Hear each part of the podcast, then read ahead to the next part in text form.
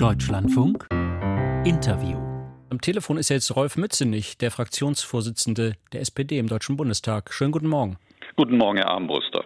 Herr Mützenich, Sie gehörten ja zu denen, die überrascht waren vor einem Jahr, als der Kanzler da seine Ankündigung gemacht hat zum 100 Milliarden Sondervermögen für die Bundeswehr. Haben Sie inzwischen Ihren Frieden gemacht mit der Zeitenwende? Nun, es ging überhaupt nicht darum, ob ich einen Frieden mit dem Bundeskanzler mache, sondern wir haben ein hohes Vertrauen und wir haben uns auch vor dieser Rede ausgetauscht äh, gehabt, auch über verschiedene Maßnahmen. Die Einzelheiten muss natürlich die Bundesregierung, muss der Bundeskanzler beantworten. Und insofern bin ich durchaus bis zu einer gewissen Grenze auch in das Vertrauen des Bundeskanzlers einbezogen gewesen. Wo hört denn diese Grenze auf? Nun, sie gehört natürlich dorthin, wo in diesen dramatischen Stunden und da mussten Entscheidungen getroffen werden. Ich würde auch mal sagen, im Minutentakt, dass man da nicht ständig miteinander kommunizieren kann. Wenn ich mich recht entsinne, war der Bundeskanzler zumindest in den kurz den Tagen davor auch nicht in Deutschland gewesen. Nicht der Besuch in Moskau, sondern ich meine EU-Gremien. Und von daher äh, ist das natürlich auch ein Aspekt, äh, den die Kommunikation Situation insgesamt betrifft. Das heißt aber, Sie sagen heute, und Sie, Sie haben auch in den vergangenen Monaten immer wieder dann für sich selber festgestellt, die 100 Milliarden Euro für die Bundeswehr, das ist völlig in Ordnung. Und es geht nicht darum, äh, was sozusagen dieser einzelne Betrag bedeutet, sondern es geht darum, dass wir im Grundgesetz dieses Sondervermögen festgeschrieben haben. Da sind wir auch auf die Opposition zugegangen. Ich finde, das war auch ein breiter parlamentarischer Konsens letztlich gewesen. Der war wichtig auch für die Gesellschaft. Auf der anderen Seite ist das außerhalb der Schuldengrenze auch passiert.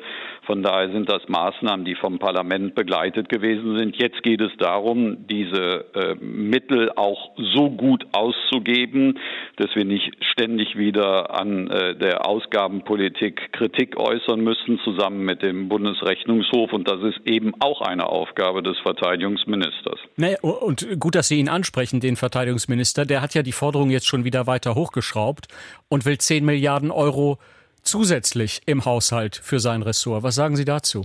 Naja, Herr Armbruster, da sind Sie gelassen, da bin ich gelassen. Das ist die normale, letztlich auch Diskussion, die Ressortminister einbringen müssen in den Verhandlungen mit dem Finanzminister. Das betrifft nicht nur den Verteidigungsminister, sondern viele letztlich anders auch. Ich habe eben gesagt, Pistorius hat die Aufgabe, natürlich insbesondere auch äh, das Ausgabenwesen in der Bundeswehr genau zu betrachten. Ich finde dann, wenn wir über Verteidigungspolitik reden, ist nicht sozusagen jede Waffe letztlich auch gleich zu behandeln. Und auf der anderen Seite würde ich mich auch freuen, wenn äh, Boris Pistorius sein politisches Gewicht auch mit dazu einbringt, bringen würde, auf der Einnahmeseite eine verlässliche Diskussion in Deutschland mitzuführen, weil ich finde, beides gehört zusammen. Was meinen Sie mit der Einnahmeseite? Naja, insbesondere geht es darum, können wir die Aufgaben, die wir aus der Zeitenwende, die der Bundeskanzler eben in seiner Rede so gesehen hat, mit den Möglichkeiten, die wir haben, auch letztlich finanzieren. Das sind die jetzigen Verhandlungen. Die werden aus meiner Sicht, äh, und da bin ich etwas äh, anders aufgebaut, nicht öffentlich geführt. Aber es geht auch letztlich darum, mit dem Finanzminister am Ende ein gutes Tableau vorzubereiten. Und ich sage auch sehr souverän und auch sehr deutlich, am Ende entscheidet der Deutsche Bundestag über die Ausgaben. Und könnte es sein, dass da am Ende möglicherweise einfach neue Schulden stehen, sodass alle bedient werden? Der Verteidigungsminister mit äh, weiteren 10 Milliarden und auch die Familienministerin für ihre Grundsicherung, Kindergrundsicherung? Wir haben, einen, wir haben einen Koalitionsvertrag, Herr Armbrüster, wo wir eben auch sowohl was äh, steuerliche Fragen betrifft, Ausgabenfragen, aber auch Projekte finde ich, die Fortschrittskoalition sehr deutlich gemacht haben, in welche Richtung wir gehen wollen. Und was am Ende dort steht, werden wir dann wahrscheinlich an einem, in einem Interview Ende des Jahres vielleicht wir beide sogar zusammen dann auch führen. Das heißt, Sie würden neue Schulden gar nicht unbedingt ausschließen? Ich gehe überhaupt nicht in eine politische Diskussion, wo ich irgendetwas ausschließe, sondern ich möchte einen Haushalt finanzieren, der letztlich eben auch für die Herausforderung, die Deutschland in der innenpolitischen, in der sozialpolitischen Diskussion bestehen, aber auch in der internationalen Politik, dass dies ein, ein Haushalt ist, der die politischen Antworten darauf gibt. Herr Mützenich, wenn ich Ihnen so zuhöre in den, in den letzten Minuten, hm. ähm, dann habe ich den Eindruck, und korrigieren Sie mich da, wenn ich, wenn ich falsch liege, dass, dass Sie auch zu denen gehören, und da gibt es ja nicht wenige in Deutschland, die das alles immer noch mit einer gewissen Skepsis zumindest sehen und die das Militärische in dieser Krise nicht unbedingt in jeder Situation als die richtige Lösung halten. Liege ich da richtig? Ich weiß nicht, ob der Begriff Skepsis richtig ist. Der brutale Überfall Russlands auf die Ukraine, die, den kann man ja nicht mit Skepsis begleiten, sondern das ist durchaus ein tiefer Einschnitt innerhalb Europas. Aber ich finde, es gibt auch gar keinen Dissens in der Regierung und auch zwischen den Koalitionsfraktionen.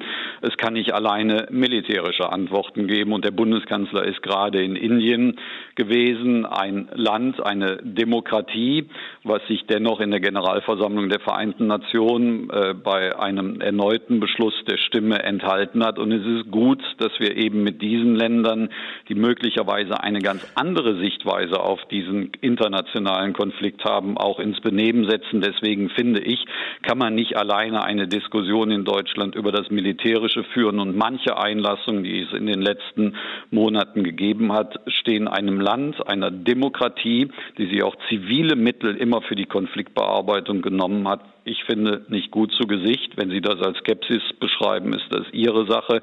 Ich habe keine Skepsis, sondern ich möchte eine breite politische Diskussion in Deutschland. Was wünschen Sie sich dann in der Diskussion? Sollte es mehr um Diplomatie, um Verhandlungen gehen? Nein, es eben. Und ich glaube, äh, Diplomatie mit Verhandlungen gleichzusetzen, äh, das ist etwas zu kurz gegriffen. Diplomatie ist der tägliche Versuch, Pfade möglicherweise irgendwann auch zu Verhandlungen zu finden. Mit Putin ist zurzeit nicht zu verhandeln, aber wir brauchen auch Partner, wir brauchen Länder, wir brauchen neue Mächte, die aufsteigen in der internationalen Ordnung an unserer Seite, die helfen, dass dieser Krieg beendet wird ich bezweifle, dass er auf dem Schlachtfeld beendet wird. Am Ende wird er wahrscheinlich am Verhandlungstisch zu lösen sein und darauf deuten ja auch in den letzten Wochen durchaus auch die ein oder andere Äußerung hin. Und da müssen wir Gespräche führen. Das tut der Bundeskanzler und dafür bin ich ihm sehr dankbar. Herr Mützenich, wir hatten hier am Samstagmorgen hier bei uns im Programm den SPD-Politiker, Ihren Parteifreund Klaus von Donani als, Inter als Interviewpartner mhm. zu Gast. Ähm, der hat unter anderem gesagt, dass Deutschland im Grunde gar kein Mitspracherecht mehr hat beim Weiterführen dieses Krieges beziehungsweise bei einer möglichen Zukunftslösung, dass Deutschland und die anderen europäischen Länder diese Macht sozusagen völlig aus der Hand gegeben haben und die USA die Alleinentscheider sind. Stimmen Sie dem zu? Das sehe ich in der Absolutheit so nicht. Deutschland ist eine wichtige Stimme. Das zeigt alleine äh, den engen Austausch, den Bundeskanzler Scholz mit Präsident Biden führt. Hat sich ja in der letzten Entscheidung über Leopards und Abrams gezeigt. Auf der anderen Seite, auch da sollten wir uns nichts vormachen. Das sind die Realitäten in der internationalen Politik.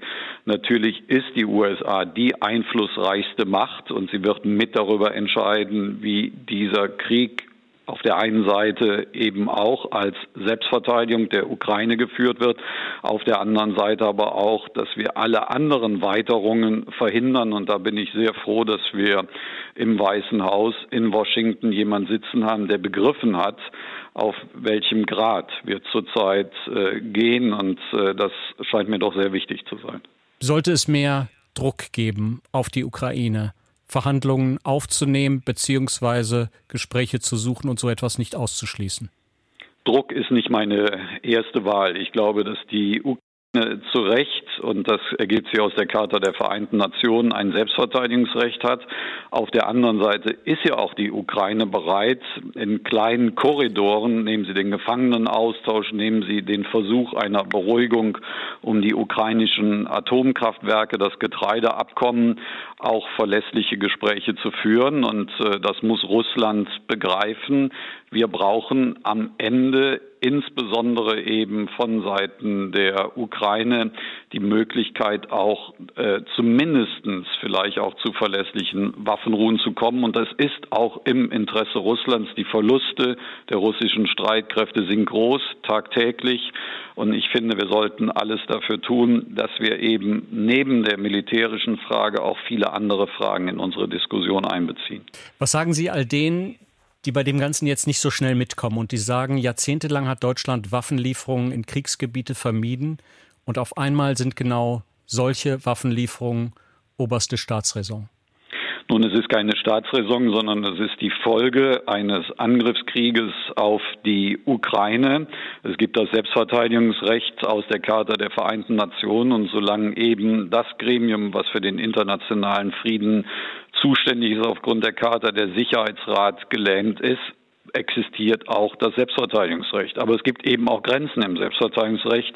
Aus, der, aus dem humanitären Kriegsvölkerrecht ergeben sich hier bestimmte Fragen. Und insbesondere, und das hat der Bundeskanzler eben auch in seiner Zeitenwende-Rede deutlich gemacht, wir wollen nicht Teil dieses Krieges werden.